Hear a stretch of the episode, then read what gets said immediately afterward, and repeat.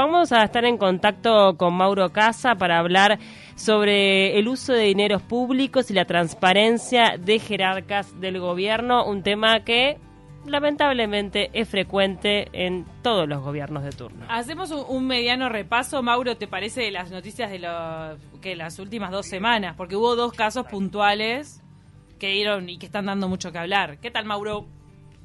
Ando muy bien, ¿ustedes Muy bien. Bien, bien.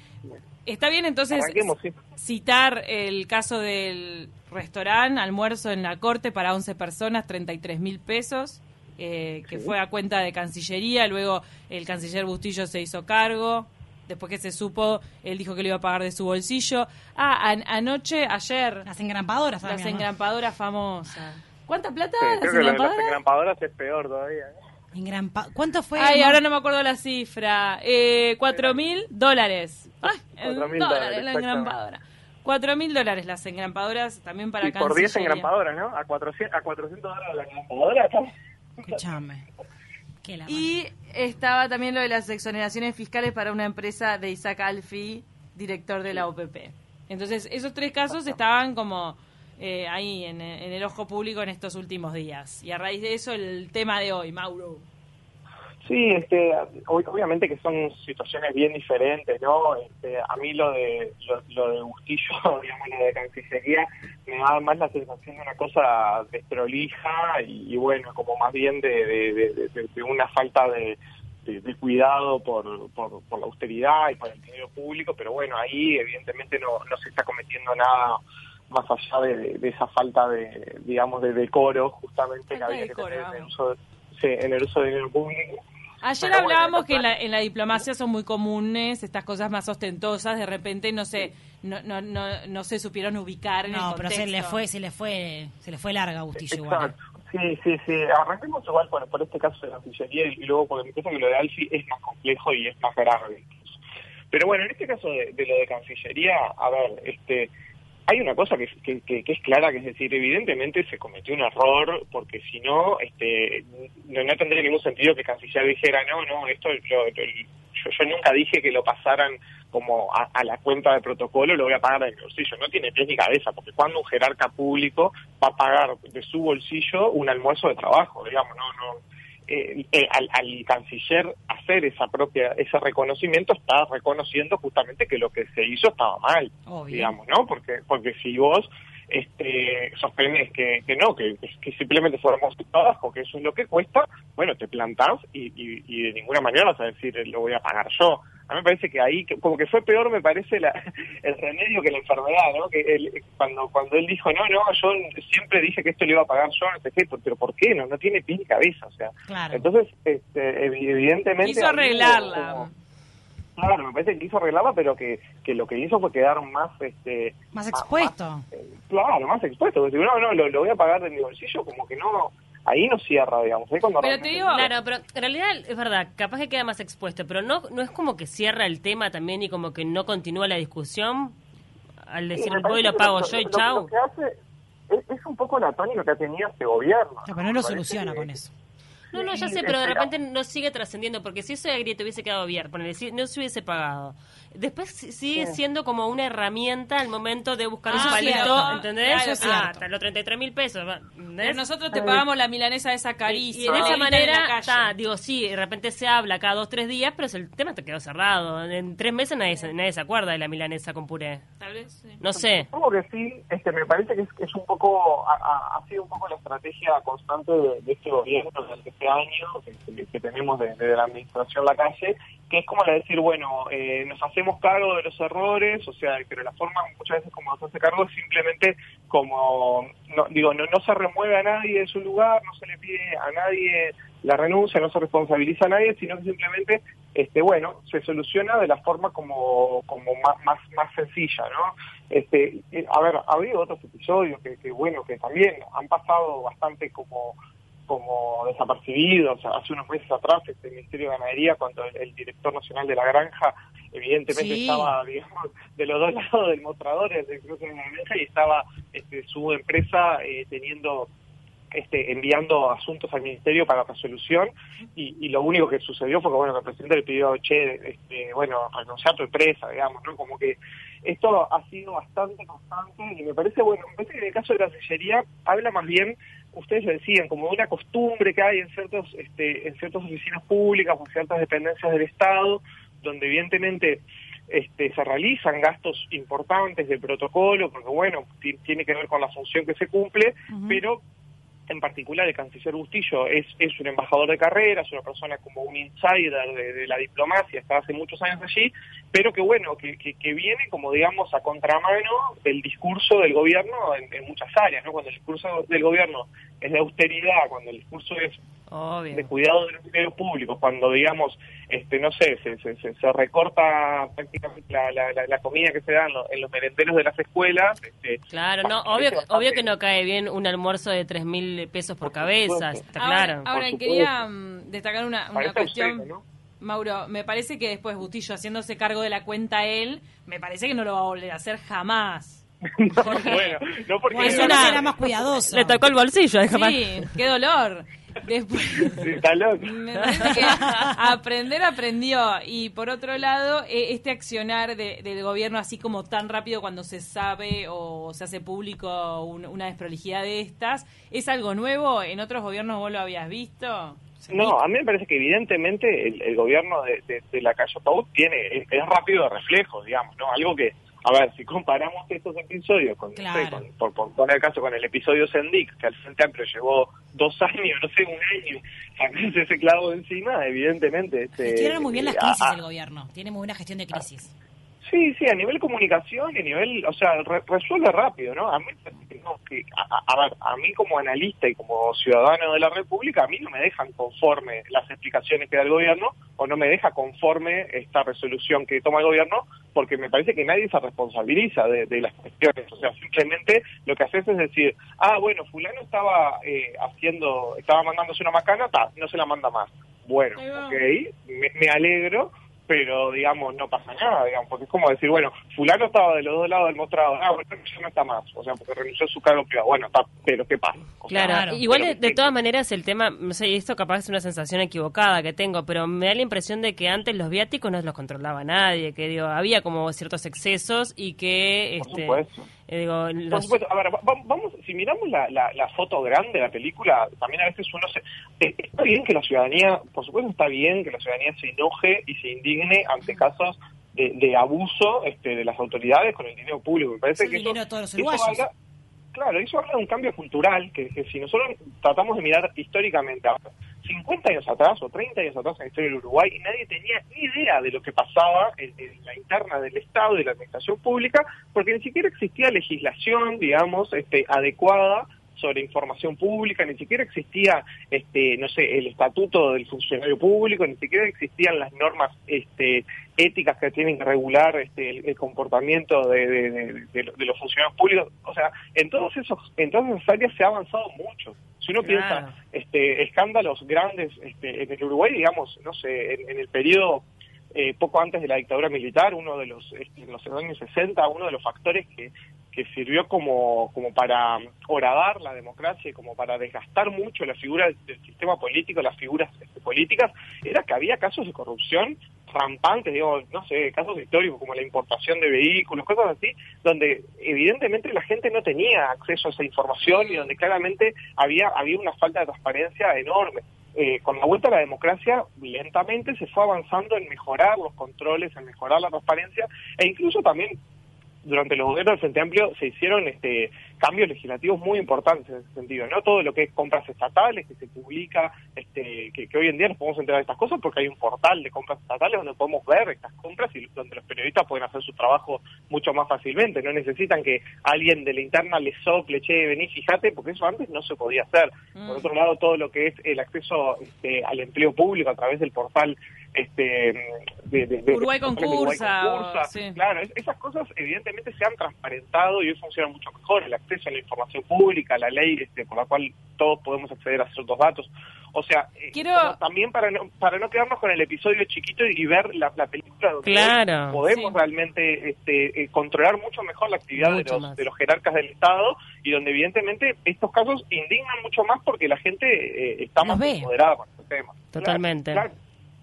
Mirá lo que manda Mirta. Ahora yo digo cómo se criticaba el gobierno anterior. Esta gente no tiene autocrítica. La justicia tiene que ser igual para todos. El asunto es que acá la, la, justicia no va a llegar a, estos casos porque se resolvieron rápido. Incluso yo estaba haciendo... El, ¿No? Vos me vas a decir sí, Sí, evidentemente. No, en el caso de Bustillo, aparte, no hay ninguna ilegalidad. Digamos, el, canciller de la República tiene derecho a comprar un almuerzo caro o a comprar una señaladora carísima. Y eso no es un delito. Es un poco obsceno en este marco. Sí, eh, a ver, es, muy, es, algo éticamente, bueno, la ética es un, es un asunto privado, así que cada quien sabe qué cosas le parecen éticas o no. Para mi forma de ver es algo completamente inmoral lo que está haciendo la Cancillería con el uso de dinero público y políticamente y en el ojo público evidentemente queda muy mal, ¿no? O sea, en, este contexto y en cualquier contexto también, porque aunque estuviéramos en el 2012 con el PIB a 9% de crecimiento anual, también nos parecería mal que, que, que, 10 milanesas hayan costado 35 mil ¿Y qué tal si hacemos el, el, ejercicio? Tal vez es medio descabellado, pero si Sendic. Sendic usó la tarjeta corporativa para comprar el colchón, el short, eh, vamos a hacerlo así simplificado, ¿Qué tal si él agarra y decía en el primer punto, gestión de crisis, como decía tú, que... Voy y pago. Voy y pago, se me chipoteó. Te pago el colchón. Igual, digo, es verdad que, si, que si bien... Yo creo que a todos nos pasó, y creo que lo hablamos ayer, Cami, que un poco cuando eh, tenemos este caso del almuerzo excesivo, se nos cruza el colchón en algún momento, decís, son, casos, son cosas distintas, porque el colchón es para la, era para la casa de Sendic. Y el otro lo, lo sostuvo a morir. Se, defendió siempre de una forma que no... Sí. A, mí me parece, eh, como también quería comentar en, en, minutos que teníamos el tema de Alfi, porque ahí yo veo una cuestión mucho más compleja y que habla de un área donde sí, como, como que a mí me parece que la cuestión esta de Bustillo de alguna forma se puede resolver porque Uruguay tiene las herramientas legales, etcétera, como para poder ver esta información, información pública, bueno, lo que comentamos hasta ahora.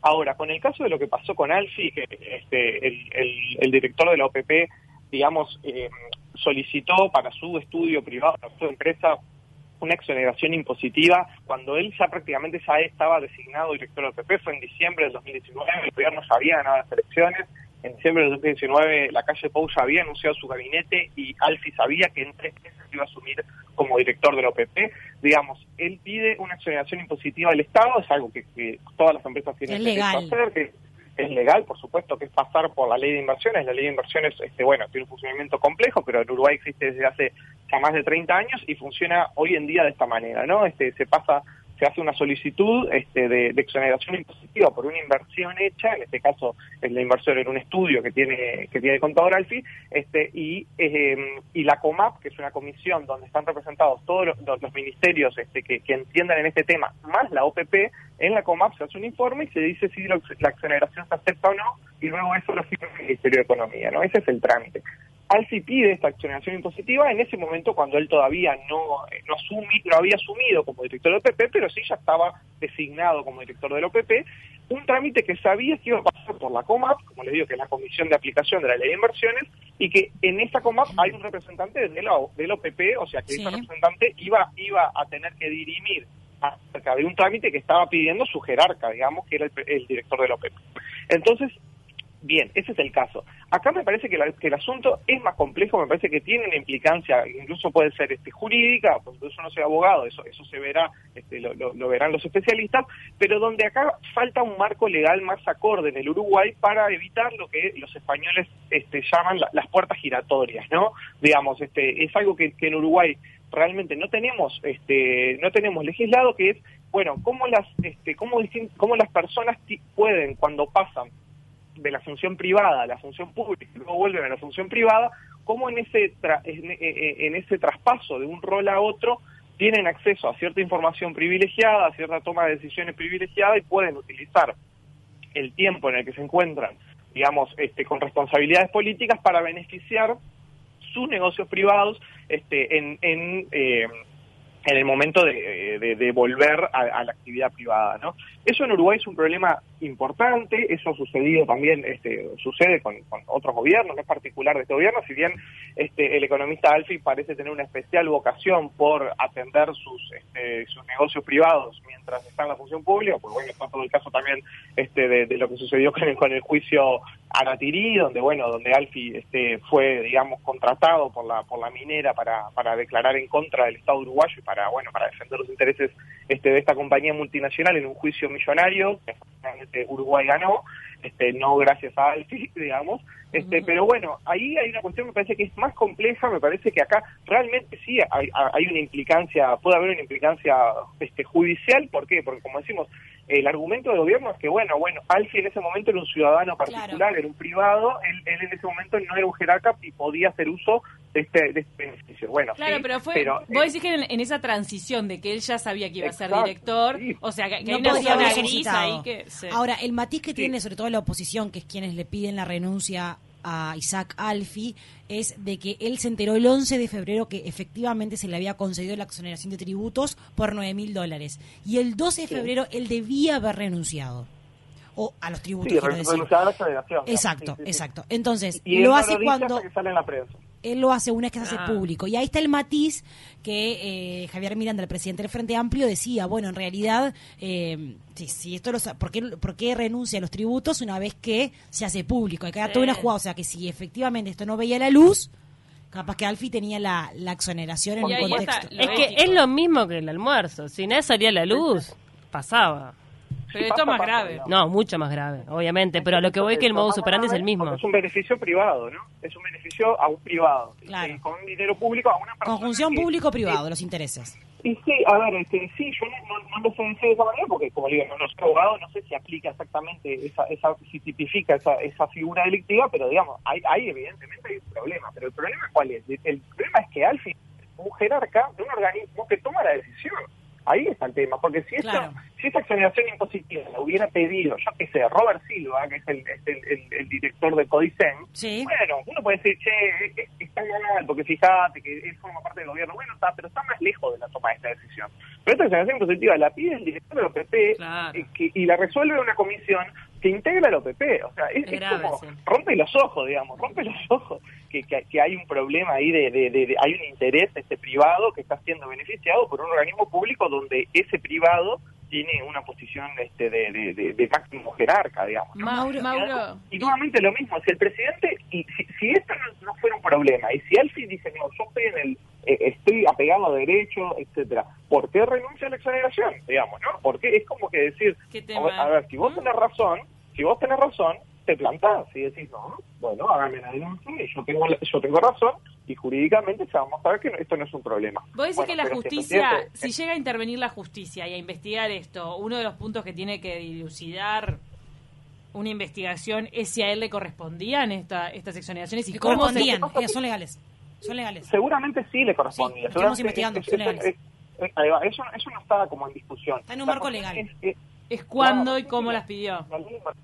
La cuestión es, es quién toma la decisión y qué, y qué influencia tenés sobre, sobre la toma de esa decisión, digamos, ¿no? Cómo una decisión de, este, del Estado beneficia a un privado que también está involucrado en esta decisión. Ahí está el problema. Mauro, este, ¿cuánto... Perdón, ¿cuánto ayudó o embarró el, la, lo que dijo el presidente de la República, Luis Lacalle Pou, como diciendo, bueno, otros gobiernos también hubo despilfarro? Sí, obvio. Es como, bueno, entonces acá también lo hubo. cualquiera, perdón. o sea, ¿ayudó o embarró a, tu, a, tu, a tu visión de politólogo? Yo creo que ante la opinión pública eh, lo, que el presidente dice le ayuda, porque me parece que la mayoría de la gente razona en esos términos. Digamos, me parece que él le habla a su electorado y le habla, como que habló un poco para su tribuna. No, pero, pero es como justificar, eh, justificar un mal accionar porque otros ya lo hicieron, es cualquiera. No, no, es un poco hasta infantil, ¿no? Parece como un niño que eh, pero, pero fulanito también, ¿viste? Sí. Este, pero sí, a, mí evidentemente no me conforma la respuesta que da la calle Pou. Incluso me pareció fuera de tono, me pareció excesiva, o sea, cuando le tiró, o sea, le, le, tira al Partido Socialista y al Frente Amplio como decir, no me alcanzo, así como que ustedes son todos corruptos. Me parece que eh, no, es la manera, digamos, que, tiene el presidente para responder ante, ante estos casos. Me parece que el presidente justamente, eh, él tiene una impronta como de, bueno, de, tomar responsabilidad directa sobre todos los temas, que está encima de todos los temas, él, está bien que responda, bueno, nosotros estas situaciones las resolvimos rápido y las resolvimos de la manera que creemos que es mejor, digamos, que, que, que mm. Bustillo se haga cargo de este costo, que Alcio renuncie a la exoneración impositiva. Evidentemente, eso no va a conformar a todo el mundo, no va a conformar a la oposición, no va a conformar a muchas personas o a muchos analistas. A mí no me conforma que, que cada vez que salta la pelota diga, ah, la plata, ah, no, pero renunciar a las exoneraciones. Bueno, pero lo que pasa que esto sucede porque salen los medios de comunicación. Entonces, todo lo que pueda estar sucediendo y yo no lo estoy viendo, este tampoco va, digamos, mm. a correr, digamos. Entonces, Mauro. el hecho de que no hay responsabilidades directas políticas de nadie, o sea, que, o sea, como que, ¿dónde está la vara para que un jerarca salga del gobierno? O sea, eh, eh, parece que la, la vara realmente está, está realmente muy baja, es como decir, bueno, este, se permiten mucha cosa, ¿no? Como ¿Para vos, Alfi, debería renunciar? Esto me parece que, que, eso es algo que evidentemente no va a suceder. Pero para vos, ¿debería renunciar por un tema ético y moral? Y bueno, a mí me parece que no está bueno, ¿no? Evidentemente no está bueno que una persona que, que, que, tiene este, una responsabilidad tan importante como el OPP, que bueno, todavía podemos hablar de las enormes, enormes competencias que tiene la Oficina de Planeamiento y Presupuesto en Uruguay, que es casi tan importante como el Ministerio de Economía en muchos temas, me parece que yo querría el frente del OPP una persona que se esté ocupando del OPP y no del negocio privado. Este, y sobre todo por decir, bueno, este, me parece que, en el caso de, de Alci esto parece ser una conducta bastante este, reiterada, ¿no? Pero bueno, este, el, presidente tiene mucha cercanía con Alci, seguramente le tenga mucha confianza personal. Son muy amigos. Y, lo, y lo quiere mantener en el cargo. Nos quedamos sin tiempo, pero para la próxima creo que el tema de la transparencia un día va a volver sobre la mesa. Ojalá que no de esta forma. En el análisis. Lamentablemente va, a volver, vamos. la rendición de viáticos, nos mandaba Norberto, un oyente, la administración derogó la rendición de viáticos, pero no, es algo que se está estudiando en el Parlamento. Lo de la rendición de viáticos de viajes, eso está bueno también un día hablarlo. Porque también tiene que ver con la transparencia. En el caso de lo de las engrampadoras del Ministerio de, Relaciones Exteriores, mm. ahí va a haber una investigación administrativa, ¿no? Ese tema sí no va a quedar en la nada porque se va a investigar, porque ahí... Me imagino que serán como, unas engrampadoras, Hay, pero... visto de que algo está pasando, porque ¿cómo puede ser que el Estado haya, hecho esta compra? Está bien que se investigue, ¿no? No, y está bueno ver cómo los proveedores del Estado inflan los números para para ordeñar bien a la vaquita. Nos tenemos que ir, Mauro. a la vaquita de todo. Tremendo. Lo ordeñan, lo ordeñan. Eh, gracias, como siempre. Un abrazo grande. Te mandamos un abrazo.